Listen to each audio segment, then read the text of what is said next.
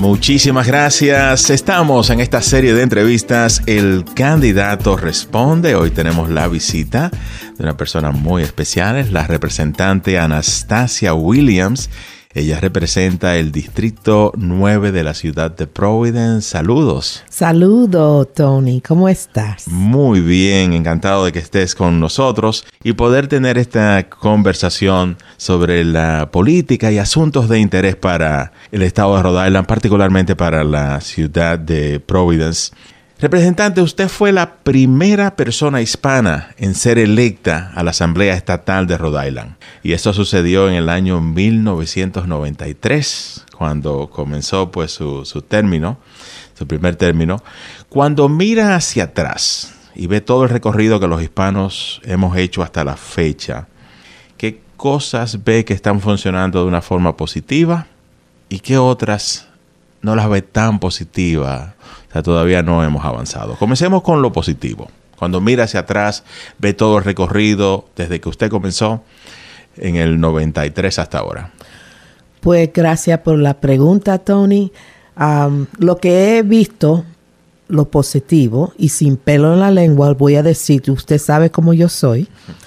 La cosa positiva que yo reconozco y doy la gracia a Dios por el triunfo es que mucho más latinos han sido electos. Y eso es un orgullo grandísimo porque no había suficiente. Ahora estamos como a 21 o 23 o el número será más grande cuando incorporamos los otros uh, latinos en diferentes ciudades aquí en, en el estado. So, eso es un orgullo y eso es una cosa bien positiva. Now, la cosa negativa para mí es, en la fuerza dicen que está, en la unión está la fuerza. Lamentablemente, con los números que hemos logrado electos, las oportunidades no han sido muchas para el pueblo, sino para los individuales y no para estar um, diciendo que los que han uh, logrado cosas no lo merecen, pero si estamos representando nuestra, nuestro distrito o ciudad, tenemos que tener más triunfos, en mi opinión, que hemos logrado hoy día. Y si eso se entiende, uh, saben dónde estoy llegando, pero si no se entiende es para la persona preguntarme, que explique más mejor qué estoy representando cuando digo lo que dije. Exacto. De algunos ejemplos de algunos triunfos que pudiéramos tener para el pueblo. Por ejemplo, siempre para cuando es para lograr algo para nosotros, nuestras comunidades, nosotros tenemos que luchar años encima de años. Y muchas veces, muchas de las otras cosas para los ¿cómo se dice? Anglisojones. Sí, anglosajones. Ah, ajá, es de un día al otro. Y ese mismo voto que nosotros echamos para el logro de ellos es lo mismo voto que ellos deberían estar echando para los logros de nosotros. Pero nosotros estamos desconectados, nosotros siendo la comunidad minoritaria, en mi opinión, porque aquí somos la mayoría minoritarias y no utilizamos la fuerza que tenemos. Nos dividen por necesidades y nosotros pensamos que, ay, tal vez no voy a llegar a tener la oportunidad de lo que me están ofreciendo en otra manera. Pero eso no es la realidad. Si nosotros nos unimos, podemos decir que son varias cosas que el pueblo necesita y todos nosotros vamos a beneficiar por ese logro, pero no piensan así la mayor parte. Eso ha sido mi experiencia. Viendo ahora una situación más local y más reciente, tiene que ver con los impuestos en las propiedades, en las casas.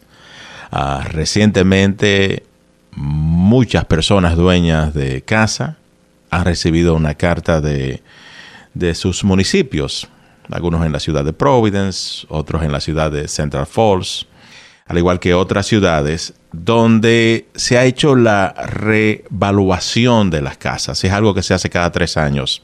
Tengo entendido que por una ley estatal. Y muestras que las casas han subido muchísimo de, de valor. Y por ende, los impuestos le están aumentando muchísimo algunas personas. ¿Qué se puede hacer a nivel estatal para mejorar esta situación? Otra vez digo, con la unión está la fuerza. Por la ley del Estado, la ciudad de Providence, por ejemplo, no puede aumentar más de 4% cada año. El, el levy, como dicen. Entonces, tienen que hacer eh, la reevaluación, the reevaluation, cada tres años. Pero lo que hicieron esta vez eh, fue una, un, una prueba estadística y eso se hace cada tres años. Pero eso, eso se hace por el precio de una um, un sales, una venta que ha sido de propiedades alrededor de su propio um, sí, en el vecindario donde viven. vecindario. Pero la mejor forma para hacer the reevaluation es um, the real one, que vengan, que participan, vean sus propiedades. Eso es. Pero ahora, como lo han hecho, es para cerrar el gap de lo que falta en la ciudad en, en, de dinero. Porque mucha gente está al grito con esta situación. Nosotros acá en la estación de radio hemos recibido muchísimas llamadas telefónicas de dueños de casa que han recibido esta carta y ven que el impuesto ha aumentado muchísimo. Y mi pregunta es, yo sé que usted representa la ciudad de Providence, pero es legislador a nivel estatal y, sé que hay otras ciudades como Central Falls, y, al igual que otras, que también han recibido esta carta en, el caso de esas otras ciudades, ¿la ley es igual para todo el estado? Sí, um, creo que sí. No estoy segura porque yo sé que el levy de Providence solamente puede uh, subir a 4, 4%. Y por ser una ley del estado, creo que le toca a todos los otros municipales um, los máximos. Pero en Providence tengo entendido, según nos han dicho algunas personas, que ha aumentado mucho más del 4%. No, ah, no se puede. Lo que necesitan conseguir es 13 mil, no, 13 millones de dólares por esto, este aumento. Eso es lo que buscan. Y la única manera en cual pueden conseguir eso es aumentarlo a lo máximo, que es lo 4% a cada propiedad, ¿no? Y, piensan que um, allá en Eastside, porque las propiedades son más caras, esos se iban a conseguir más taxes allá, pero no, allá no le sucedió como los barrios de nosotros. Sí, porque son dos aspectos. Por un lado es la revaluación de la propiedad y por otro lado está la tasa de, interés, ¿verdad? Sí. o más bien del, impuesto. Ah, hablando de otros proyectos, a través de los años que usted ha pasado, ¿cuál, es, ¿cuál ha sido hasta la fecha el más importante para usted en todo el tiempo que tiene en la Asamblea Estatal? Pues cada uno ha sido importante, porque cada legislación que yo he puesto es para el beneficio de nuestras comunidades latina, afroamericana, de la comunidad minoritaria. Aquí teníamos 97 ah, jueces y habían cuatro que eran de color. Y uno ah, fue ah, removido, dos se murieron y uno se retiró. So tocaban cero. advocating para todo eso, a realidad, ahora sí tenemos más, pero no tenemos la cantidad que merecemos. So para Poner más jueces de, de color ha sido un orgullo y una prioridad mía. Otra ha sido la discriminación contra ah, rentando apartamentos. Muchos de, las, de los dueños de casa no han permitido, no les gustan ah, rentar a gente que tienen sección 8, el voucher, porque no lo quieren, pero no quieren gente de color en sus propiedades. Eso era otro, otra ley que puse para parar la discriminación de eso. Tengo ahora en camino um, y pasó en el Senado licencia para los indocumentados para que ellos estén, conducen uh, legalmente. Es una situación de um, health porque se necesita ir al trabajo, la escuela, al mercado, hacer su diligencia diariamente y conduciendo sin licencia no es bueno. So, eso ha sido otro de mis legislaciones uh, que he buscado, que he puesto y ha pasado. Y vamos a, a bregar con la cuestión de licencia en estos días en la Cámara Estatal. Exacto, y quisiera ampliar un poco más sobre la licencia para indocumentados, porque tengo entendido que usted tiene muchos años trabajando en este proyecto. ¿Qué tiempo tiene ya trabajando en este proyecto? Ya casi como 12 años trabajando con eso. Um, y ha sido una batalla. Siempre cuando llega a ser cosa para nosotros, eso tenemos que ah, entregar pruebas, tenemos que hacer bulla, tenemos que bailar, tenemos que gritar, toda esa cosa. Pero son necesidades que realmente son de nosotros, del pueblo. Pero ellos no lo entienden porque no lo viven como nosotros. Entonces, eso es, ya finalmente llegó el tiempo para pasar eso, porque no es por primera vez. Eso había ocurrido anteriormente, pero lo quitaron Ah, y ahora va a volver a ser la realidad. Y de nuevo, para que la gente entienda dónde exactamente está este proyecto de ley, es un proyecto de ley que usted ha propuesto cada año, pero este año ya se logró pasar en el Senado. Sí, y falta ahora la Cámara de Representantes, que es donde usted está. ¿Qué posibilidades le ve de que pase ahí? Ah, con Papá Dios adelante, eso va a ser la realidad. Este año um, ya, ya hubo el hearing en, en Judiciary y ahora es para sacarlo a la Asamblea para que los otros, los otros, los republicanos se pongan ahí a, a hablar, discutir, presentar y votar para el bill finalmente. Exacto porque se espera la oposición de los republicanos. Claro, que ya están ahí puestos para, no, eso no debería ser, si están aquí ilegalmente, no merecen eso, pero no entienden, esos ilegales están trabajando en sus propios negocios que ellos tienen. Ellos creen que yo no sé, pero lo tienen ahí trabajando. So, si ellos pueden trabajar para usted, pueden conducir legalmente en este estado. ¿Y qué dice el gobernador Dan McKee con relación a este proyecto de ley? Él, lo apoya y lo va a firmar. Y si no lo firma, entonces espera que pase unos cuantos días y llega a ser ley como, se, como quiera. Aún sin la mm, firma. Al menos que se oponga, pero hasta ahora él no, ah, no, se, ha opuesto. No. Ah, quisiera aprovechar este momento y describir el Distrito 9. ¿Qué cambio ha sufrido este distrito en cuanto a la geografía debido a la eh, redistricting, la redistribución, la enmarcación que se le hace al distrito cada 10 años luego del censo? El, en la parte de la Cámara no se ha cambiado mucha, mucho.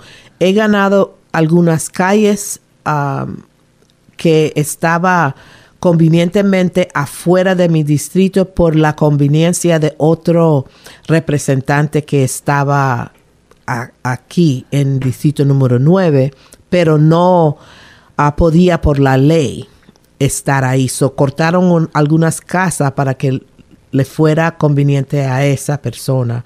Um, so, ahora sí lo tengo. Ah, perdí algunos en, en Silver Lake, pero solamente como mitad de una calle pero no mucho, se ha seguido siendo igual.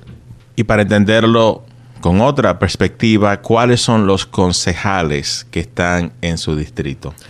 Concejales tengo a Oscar Vargas, tengo a, a Correa ahora mismo, um, tengo a Mary Kay Harris, tengo a Miller, um, ¿Cuatro concejales? Oh, sí, el distrito mío es, es bien diferente y tengo varios ah, concejales y senadores. ¿Y cómo es su relación con, esos concejales? Um, está bien. Ah, ellos representan un, una comunidad distinta que la, que la mía en la, en la manera que quiero decir que muchas de las veces cuando estoy haciendo mi campaña, la gente creen que soy parte de, del concejal. Tú sabes, confunden la responsabilidad de una persona que de la ciudad y otra de la, del estado. Exacto, usted es representante estatal Distrito 9, que tiene que ver con todas las leyes a nivel estatal. Tiene elecciones este año. Sí. ¿Cómo están los ánimos para la reelección? El ánimo está bien de mi parte y en la mano de los constituyentes del distrito número 9. Yo he hecho mi tarea para el pueblo, voy a seguir haciendo la tarea para el pueblo. Sin pelo en la lengua lo presento. Ah, con Dios adelante lo logro con la ayuda del pueblo del distrito número 9. ¿Tiene oponente? Sí, tengo oponente este año. Ah, cada, cada ah, ah, dos años tengo un oponente porque tú sabes, yo soy una mujer afrolatina y con mucha voz y lo presento como debería presentarlo, con verdad. Y a algunas personas no les gustan eso, tú sabes. Y a propósito que menciona el término afrolatina, ¿cuándo comenzó usted a identificarse así? Yo siempre lo he presentado. Mi mamá es latina, mi papá es afroamericano. Yo nací en Panamá, me crié en Panamá hasta que mi papá se decidió retirarse del um, military, del army, y regresó para Rhode Island, donde él es, su familia está aquí. Y entonces, siempre lo he presentado, pero nadie lo estaba diciendo así tú sabes, afroamericano, afrolatina, soy orgullosa de ser un poquito de, todo eso. Y en cuanto a las otras contiendas de elecciones que tenemos, por ejemplo, para gobernador, ¿va a apoyar a uno de los candidatos públicamente? Yo, yo quiero apoyar a los candidatos que yo creo que van a hacer el trabajo para el pueblo primero. Pero hasta ahora mismo ah, yo estoy pendiente a mi carrera porque eso es primero que los demás. Uno, porque ellos tienen más dinero que yo y tienen más voluntarios que yo. So, entonces, con eso encima, yo tengo que enfocarme en lo mío primero. Eso es la contienda de gobernador. ¿Y para alcalde va a apoyar a algún candidato públicamente?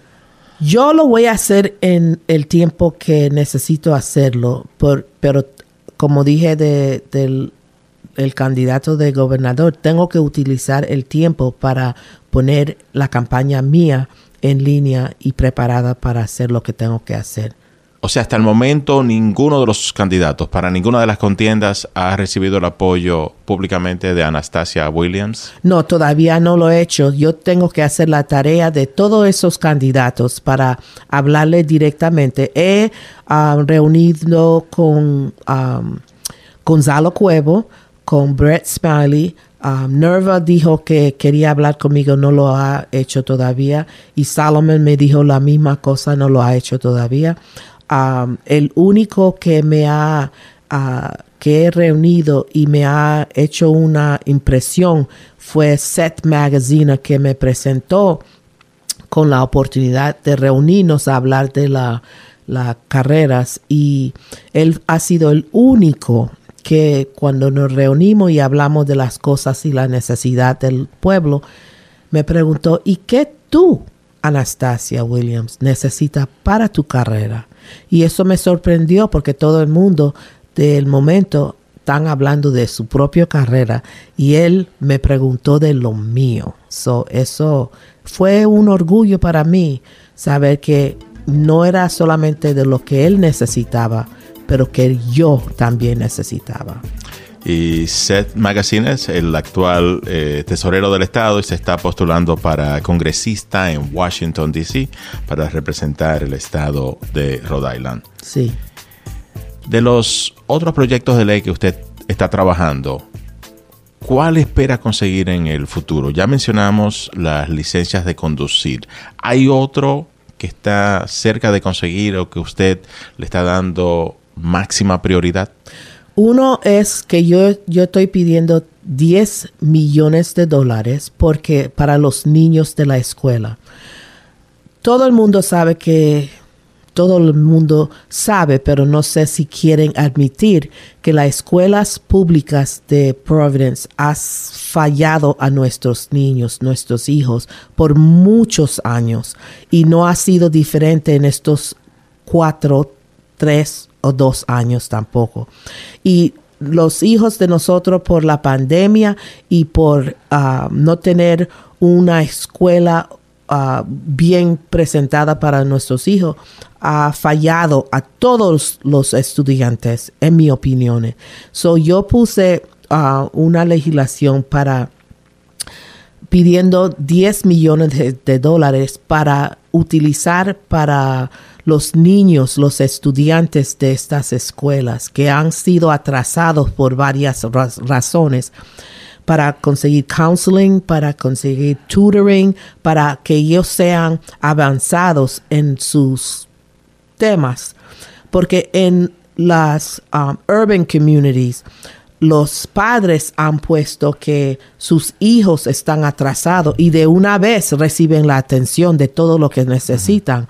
Pero nosotros, padres, pidiendo y gritando para nuestros hijos, solamente cae en orejas o orejas sordos. o entonces puse esa legislación porque lo necesitamos. Nuestros hijos merecen esa atención y lo merecemos ahora, especialmente que tenemos dinero que hemos puesto en esas carteras, dineros de nosotros en el ARPA uh, funding para utilizar para el beneficio de nuestra comunidad, nuestros hijos y nuestras necesidades. Estamos conversando con la representante estatal Anastasia Williams, Distrito 9, Ciudad de Providence. ¿Cómo va a votar la representante Williams con relación al proyecto de ley que busca legalizar la marihuana para uso recreacional? Yo estoy en favor de eso. Um, la razón es, tenemos muchas propiedades aquí uh, que son tax exempt. Y el pueblo, entonces, somos los pobres que estamos pagando para todas las necesidades de, nuestras ciudades. Por ejemplo, esta revaluation de los taxes de la propiedad. Están sacando de nosotros para pagar para lo que no están pagando. Tenemos la Universidad de Brown, PC, todos esos colegios y, otros uh, non-profit organizations que no pagan a la ciudad. So, entonces ponen esa responsabilidad a cada uno de nosotros, inquilinos que vivimos aquí en, en, la ciudad de Providence, en el estado también. Pero um, eso es una de las cosas que no es justo de lo que está pasando a nosotros. Y con relación al otro aspecto de esta ley de legalizar la marihuana, la que otorga las licencias, lo que es la parte del negocio. ¿Qué posibilidades hay de que ya el negocio, que algunas personas minoritarias puedan obtener esas licencias um, para operar un negocio legal de marihuana? Yo estoy en favor porque el dinero, unas partes de ese dinero va a, va a ser dado a municipalities. Um, yo puse ley que um, le permitiera a personas minoritarias que cualifican, que pueden um, participar en obtener eh, unos de esos negocios o participar en, uh, ¿cómo se dice? Sembrando en concurso. Oh, y también para cultivar. Cultivar. Um, lo que también hice, porque los seis que habían la licencia, yo puse, sometí ley, uh, unos biles de parar a cualquiera persona que consiguieron esa, esa licencia, parar por ellos, transferirlo a otra persona o cambiar del local de donde dicen que van a, a tener a operar. Porque lo que encuentro es que 10 mil dólares, nosotros no es fácil para obtener 10 mil dólares y poder a participar con esta, esta lotería que donde sacaron esas licencias. So, son los ricos y famosos que siempre se meten ahí. So, entonces, cuando puse la legislación, la intención fue que si usted ganó la oportunidad de esa licencia, tú no lo puedes transferir, porque si yo pagué 10 mil dólares y lo gané, yo puedo vendérselo a cualquiera por 10 millones de dólares. So, para eso no ocurrir, sometí una ley diciendo que si tú lo ganaste, tú no lo puedes transferir. Y si tú lo ganaste y dijiste que lo vas a, la operación va a ser en la broa, ahí estará en la broa. Tú no lo puedes cambiar después que tú lo lograste porque hay muchos trucos que utilizan los ricos y famosos que nosotros minoritarios no estamos pendientes. So, para parar esa oportunidad, puse esa ley para que nosotros podemos a lo menos participar, tener la oportunidad de participar en beneficios que nos toca a, a, todos nosotros, pero solamente los ricos y famosos son que lo utilizan de una vez. La protección para los oficiales de la policía que es una ley que existe a nivel estatal de Officers Bill of Rights. ¿Usted está a favor de que se mantenga o eliminarla? Estoy en favor de reforming it, cambiarlo. una reforma. Una reforma ese bill yo lo puse porque yo creo en law and order. Tenemos que tener una balanza. No, si lo quitamos, entonces ¿dónde vamos a conseguir los servicios? Si alguna persona pusiera una ley a decir, vamos a quitar de Leobo ese, esa ley, nadie hasta hoy día ha presentado que en su puesto va a estar. So, yo creo que con la reforma de eso, nosotros nos podemos sentar a hacer los cambios necesarios para mover adelante. Una de las cosas que encuentro que es bien malo, no tenemos la confianza en la policía, pero veo que todavía necesitamos la policía. So, entonces, vamos a, a empezar a hablar cómo es que podemos el pueblo y law enforcement, la policía, podemos lograr a tener una relación donde la confianza que hubo una vez puede regresar.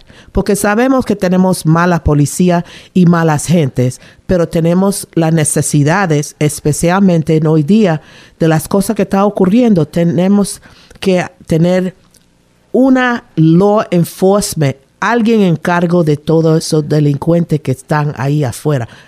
Está, no es una cosa de, secreto. Necesitamos. Si se tiene que eliminar, vamos a eliminarlo después que hemos hecho la reforma primero para ver cómo eso funciona. La confianza se necesita. Y estamos llegando ya a la parte final, pero quiero darle la oportunidad de decirle a la gente cómo pueden ponerse en contacto con su campaña, si quieren ser voluntario, aprender más, cómo se comunican con usted agradezco esa oportunidad de decir, sí necesito la ayuda, pero es la ayuda para ayudar a ustedes, el pueblo latino, el pueblo del distrito número 9, los constituyentes. Por favor, llaman al 272 8135 y si no contesto, deje un mensaje con la información en cómo yo le puedo ah, comunicarse, como comunicarme con ustedes porque necesito lo voluntario, necesito la ayuda y le estoy pidiendo el apoyo para real, reelection el, 13 de septiembre de este año. Y ya usted dijo hace un momento dónde nació, cómo llegó acá a Rhode Island. ¿Algo más que quiera aportar sobre su historia, su vida, brevemente? Soy panameña, orgullosa muy orgullosa de ser latina. Soy como soy, sin pelo en la lengua, se lo presento como es. No soy perfecta, quiero y amo a mi Dios. Papá Dios es parte de mi vida diariamente y como dije y le estoy pidiendo el apoyo de la comunidad. Soy para el pueblo primero y lo demás llegan en tiempo. Muchísimas gracias a la representante estatal Anastasia Williams, que representa el distrito número 9 de la ciudad de Providence, por participar en esta serie de entrevistas El candidato responde. Muchísimas gracias, mantenga usted la sintonía con Power 102.1 FM y Poder 1110.